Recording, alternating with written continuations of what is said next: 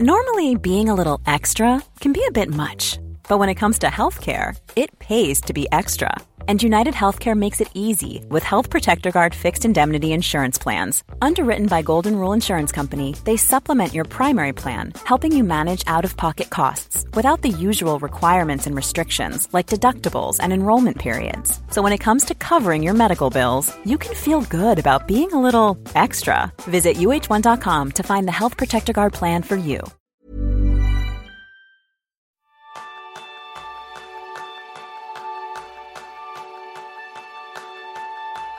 ¿Me gustaría terminar todos tus proyectos dentro de los plazos establecidos?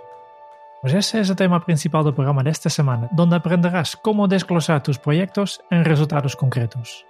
Bienvenidos a un nuevo episodio de Kenso, el podcast donde descubrirás cómo ser efectivo para vivir más feliz. Soy Quique Gonzalo, maestro en medir el uso de mi tiempo. Y yo soy Jeroen Sánchez, maestro en trabajar con objetivos.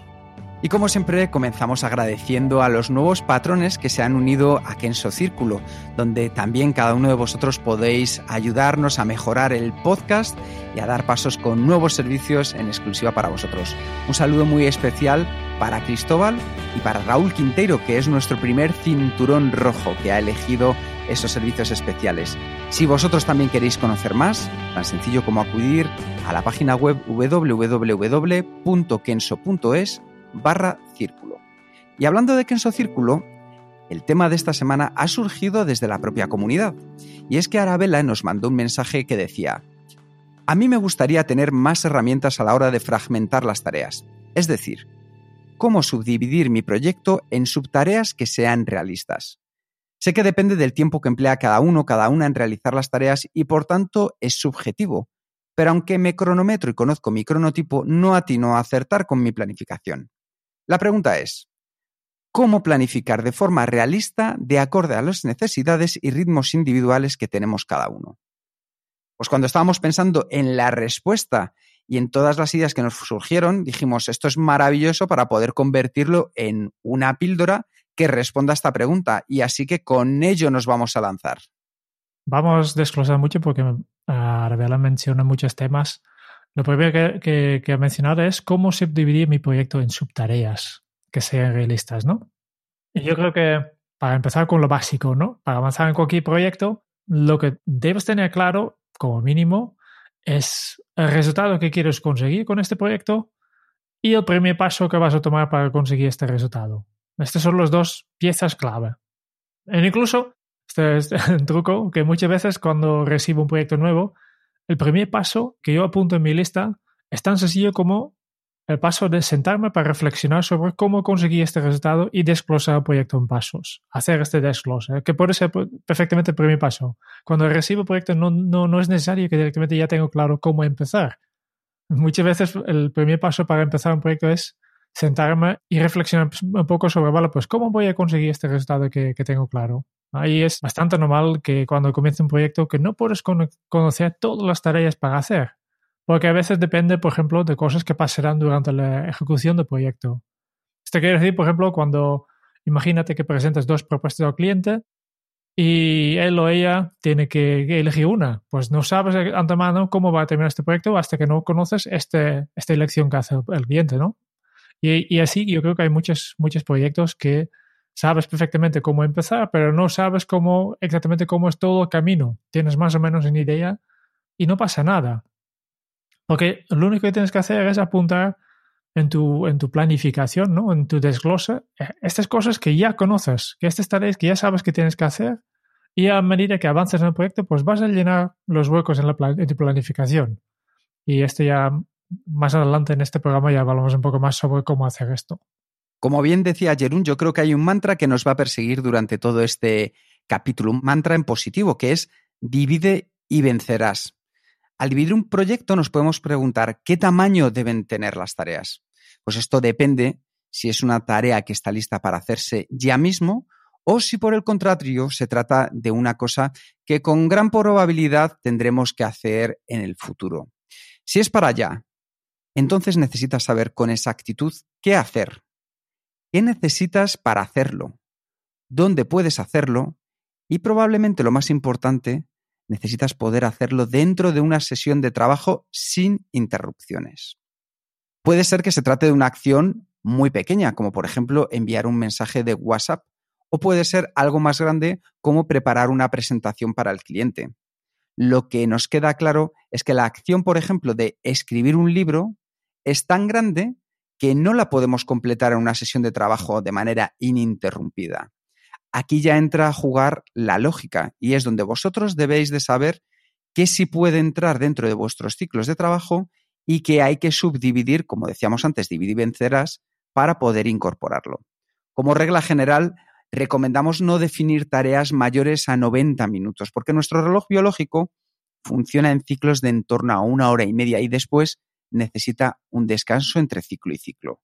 Por eso es esencial que recordéis que cada 90 minutos como mucho, levantéis, estiréis las piernas, de repente habléis con alguien, necesitáis descansar para que rompa vuestro cerebro y que cuando vuelva a la siguiente tarea dentro de su siguiente ciclo esté al máximo. Si encadenamos ciclos sin descanso, lo que vamos a hacer al final es perder efectividad en la calidad de nuestro trabajo.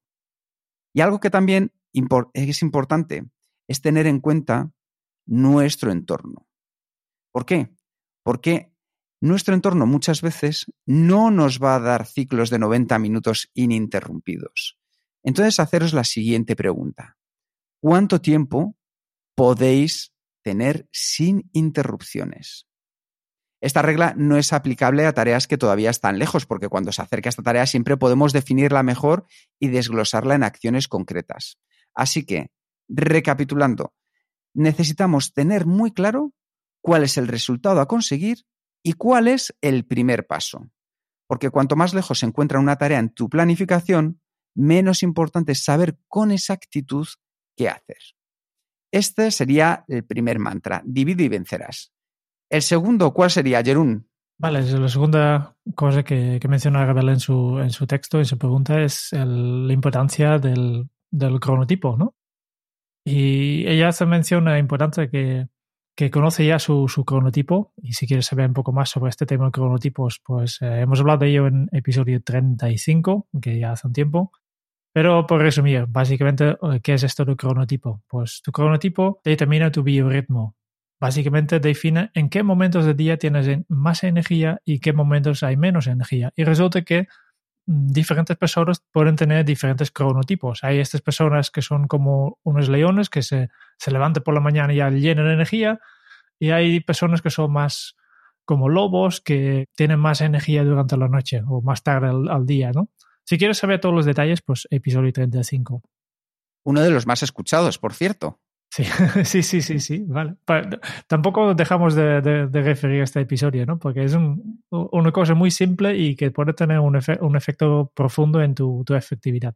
Completamente de acuerdo. Cuando hablamos de la planificación de proyectos, pues aquí el cronotipo no tiene mucha influencia. Porque habitualmente vas a necesitar varios días de trabajo para terminar un proyecto. Y cada día tendrás picos de alta energía y momentos de baja energía. Así que, independientemente de tu cronotipo, pues cada día podrás avanzar en tu proyecto. Lo que pasa es que lo tendrás que hacer en diferentes momentos, ¿no? Es importante, ¿no? Mientras sea posible, que no siempre es el caso, pues intenta hacer las tareas en el momento correcto. Es decir, las tareas difíciles que requieren grandes dosis de concentración lógica, pues es mejor hacerlos en los momentos del día donde posees mayor energía. Y las tareas más automáticas y las tareas creativas, pues esto es mejor hacerlas en los momentos de baja energía. Yo creo que aquí justo hay una de las cosas interesantes y es por qué Jerún al final muchas veces estaba comentando que las tareas automáticas lo podemos tener claro por qué hacerlas en momentos de baja energía, pero ¿por qué las tareas creativas también llevarlas a estos momentos de baja energía? La respuesta es muy sencilla. Nuestro cerebro, si estamos a tope de energía, es como una fortaleza todas las ideas que se nos van a ocurrir, las primeras ideas que nos van a venir a la mente, pues son ideas ya preconcebidas, pues por nuestra forma de ver la vida, por nuestras experiencias, por nuestro conocimiento. Sin embargo, si aprovechamos en ese momento que se bajan las defensas, va a ser mucho más interesante el empezar a explorar el territorio que hay detrás de esas primeras impresiones. Y entonces esas primeras ideas que nos vengan, que ya sabemos que normalmente tenemos que desecharlas porque no suelen ser las más creativas, sino que tenemos que ir a buscar las que están un poco más lejos. Total, que si nuestro cerebro baja esas defensas y nos permite ir más lejos de manera más sencilla, es un gran momento para explorar la quinta, la sexta, la decimoséptima idea que haya detrás de lo que tú quieras empezar a crear. Por eso es importante que sepáis también que los momentos de baja energía pueden ser los mejores para empezar a buscar estas ideas creativas. Continuamos con la planificación. Ya hemos dividido nuestros proyectos en tareas más pequeñas, hemos mirado nuestro cronotipo para saber en qué momento del día puedo hacer las tareas. Ahora viene una pieza clave que es cómo puedo saber cuánto tiempo voy a necesitar para terminar cada tarea. Esto me interesa mucho, Jerún. ¿Cuánto tiempo voy a necesitar para terminar el proyecto? Aquí la respuesta es depende. Como muchas cosas en, en la productividad, la respuesta es depende. Primero, hay dos tipos de, proyectos. Hay proyectos que son rutinarios, que son proyectos que, haces bastante a menudo, y hay proyectos de innovación. Pues los proyectos rutinarios, por ejemplo, publicar este podcast para nosotros es ya rutinario, porque estamos ahora grabando episodio 113. Es decir, que es una cosa que ya hemos hecho 113, 112 veces y ya sabemos perfectamente cuáles son los pasos a, seguir y, ya no hay muchos imprevistos siempre es lo mismo y ya sabemos más o menos que este, para este episodio voy a, voy a necesitar más o menos el mismo tiempo que el último episodio. Ya nos empezamos a saber manejar después de 113 episodios, ¿verdad, Jerún? Espero que sí, espero que sí. Y para este tipo de proyectos seguramente ya tienes una, una, lista de control con los pasos a seguir, que a veces llamamos procedimientos de operación, ¿no? O simplemente en este caso un pequeño nota con, cómo se hace algunas cosas del proyecto. No tenemos una lista de control de, de todo el proyecto, pero sí que pequeñas listas de control por si acaso para las cosas más complejas, ¿no? De cómo editar el audio o cómo publicar el audio en, la web para que funcionen en, los reproductores de podcast, etcétera, ¿no? Si quiero saber cuánto tiempo voy a necesitar para este tipo de proyectos, lo único que tengo, que tengo que hacer es medir el tiempo que necesito para este tipo de proyectos. Y hay diferentes herramientas que puedes utilizarlo. Puedes hacerlo simplemente en papel, ¿no? Mira tu reloj y, y apunta la hora que inicies trabajando en este proyecto. Y después, eh, cuando terminas, apunta otra vez la hora. Y así, todas las tareas que haces relacionadas a este proyecto, si cronometrices el, el tiempo, pues tendrás una indicación de cuánto, cuánto tiempo necesitas para hacer este proyecto.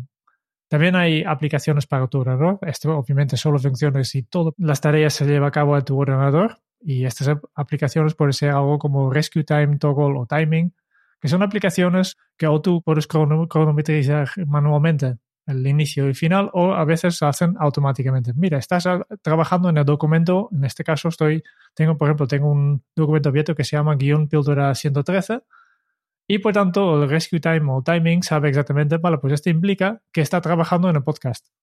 Y entonces este, este registro manual o automático, pues puede dar indicación de cuánto tiempo, tiempo necesitas para hacer este tipo de proyectos. Si vamos a los proyectos de innovación, pues la cosa es un poco más complicado. Este, por ejemplo, puede ser lanzar un nuevo servicio o el primer podcast de este 113, ¿no? Que la primera vez que haces una cosa. Y este aquí es mucho más complejo porque no conoces de antemano todos los pasos que, que hay que tomar, porque nunca has hecho. Y habitualmente este tipo de procesos suelen tener dos fases. Primero hay una fase de experimentación, que estás básicamente buscando un poco de, cómo hacerlo, probando cosas, ¿no? Nosotros hemos, por ejemplo, para este podcast, probando diferentes maneras de grabar, diferentes aplicaciones para grabar, para encontrar lo correcta, ¿no? Entonces, todo, el estás experimentando y definiendo. Y luego hay un momento en que ya tienes claro lo que hay que hacer, ya tienes claro cómo hacerlo y entonces entras un poco en la segunda fase, que es la fase de implementación. Justo hace dos semanas, cuando hemos hablado sobre la nueva normalidad, también hemos hablado un poco sobre este concepto de planificar sin límites. Y lo que es cierto es que llevamos construyendo, por ejemplo, edificios desde hace siglos, pero todavía no somos capaces de hacer una gran obra dentro del tiempo y del presupuesto establecido. Y si nos ha pasado durante toda nuestra historia, nos tendríamos que preguntar por qué es así una y otra vez. Para abordar un proyecto de innovación, lo mejor es trabajar en ciclos.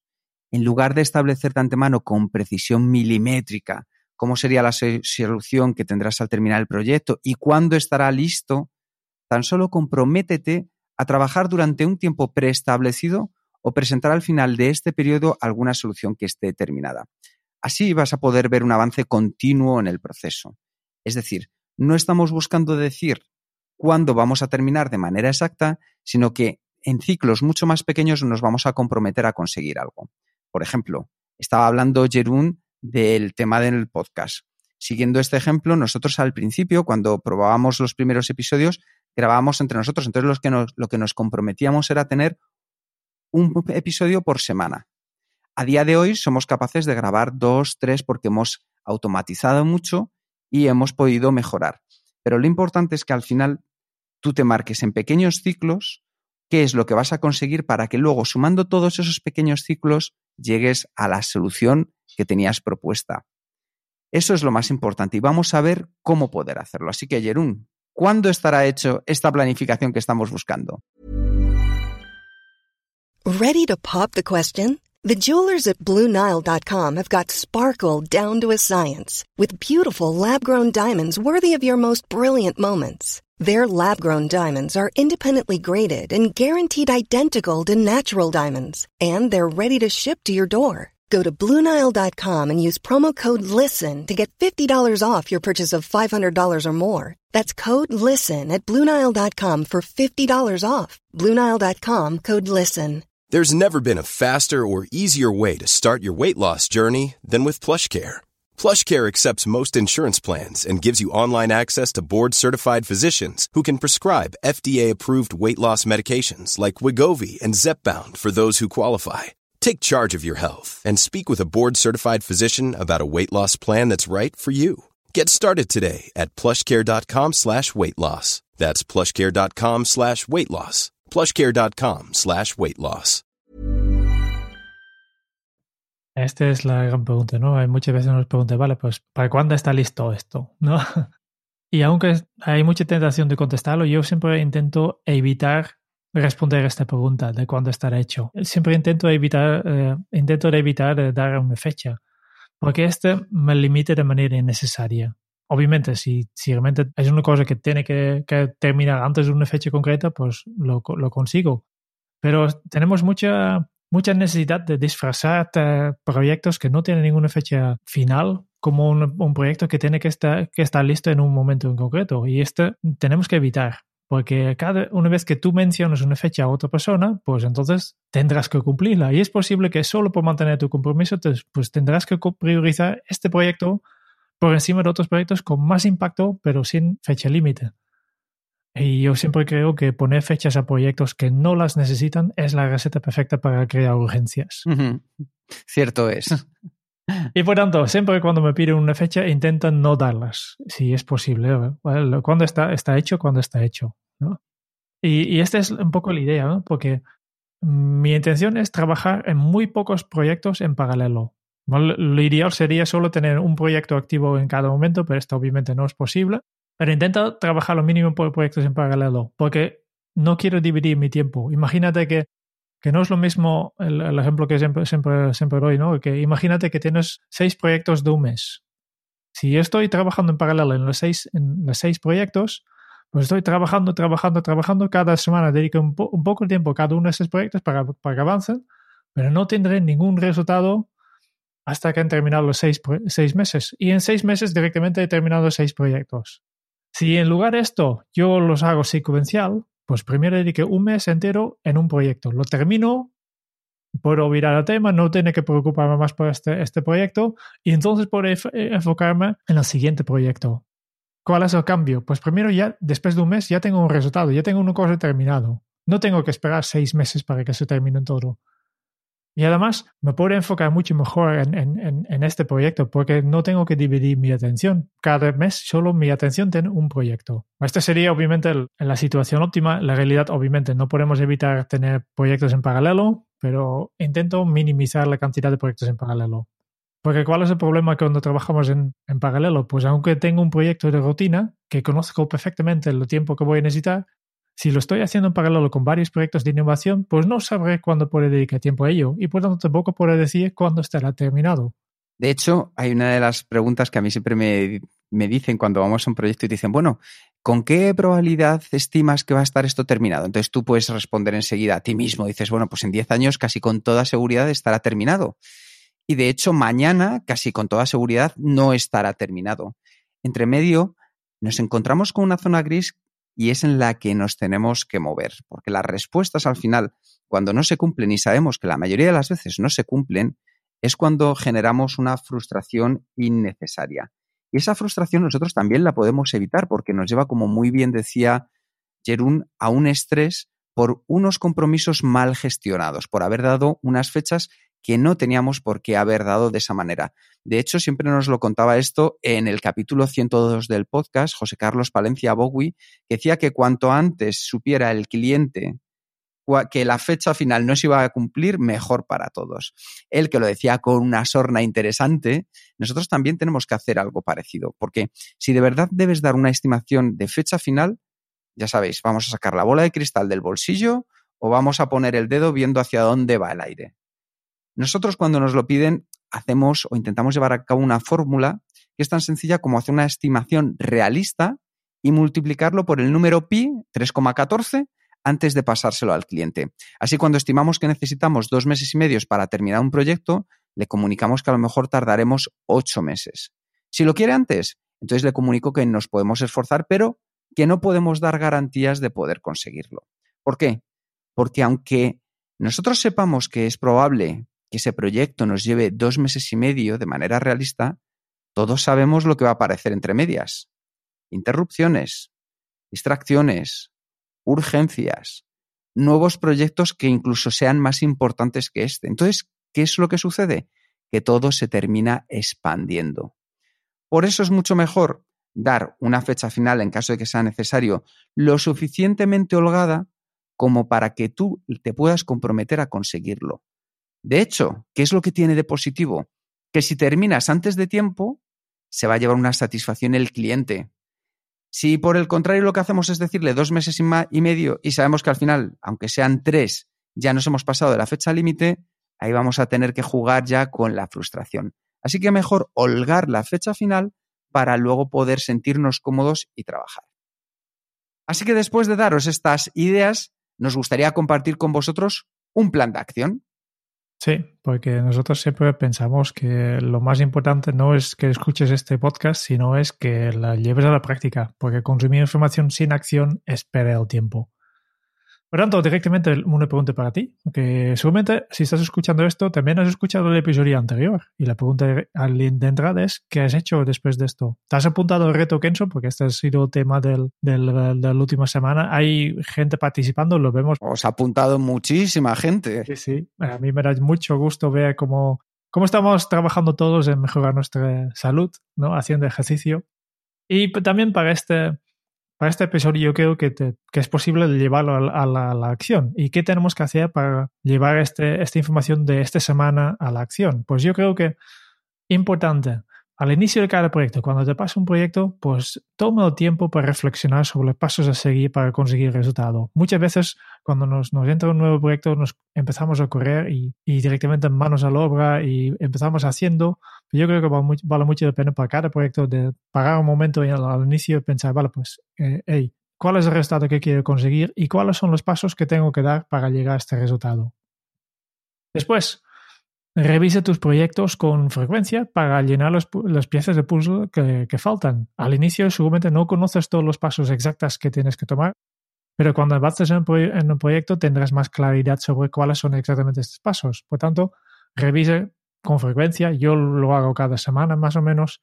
Mira mis proyectos y, voy llenando tareas que yo pienso que también se tiene que hacer para, para conseguir este resultado muy interesante que, conozcas la duración de tus proyectos rutinarios. Míralas, apunta, hace un registro de tiempo para estos proyectos para que tú sabes exactamente, vale, pues, cuánto tiempo necesitamos para producir un podcast, cuánto tiempo necesito para, este, para generar este tipo de informe que tengo que entregar cada mes, cuánto tiempo me, me cuesta esto, porque te da un poco una idea de, del tamaño que, de este proyecto y, y te, te ayuda a planificar porque si te vuelven a aparecer un, proyecto similar, directamente de entrada sabes cuánto tiempo te va a costar.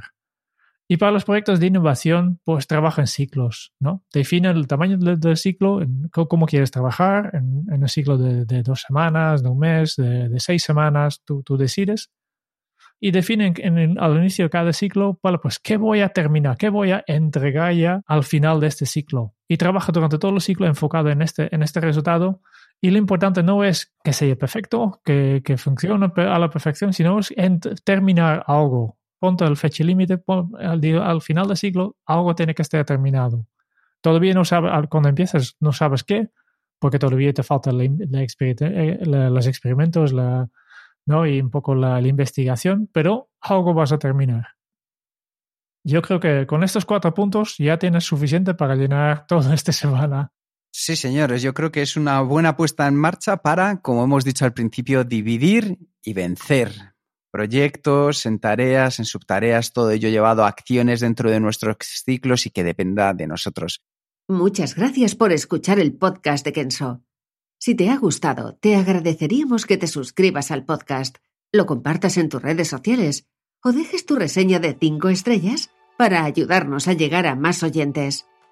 Y si quieres conocer más sobre Kenso y cómo podemos acompañarte a ti, a tu equipo o a tu organización en el camino hacia la efectividad personal, puedes visitar nuestra web kenso.es.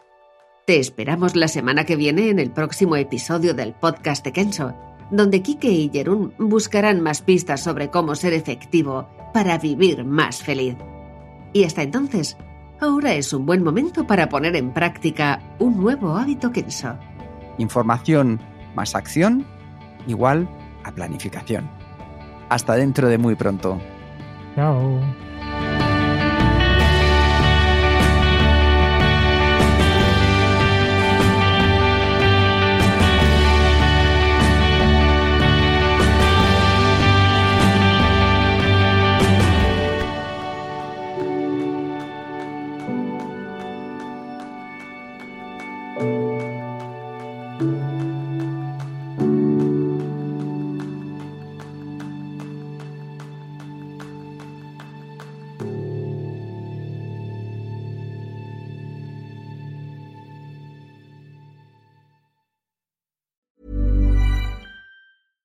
Want flexibility? Take yoga. Want flexibility with your health insurance? Check out United Healthcare Insurance Plans. Underwritten by Golden Rule Insurance Company, they offer flexible, budget friendly medical, dental, and vision coverage that may be right for you. More at uh1.com.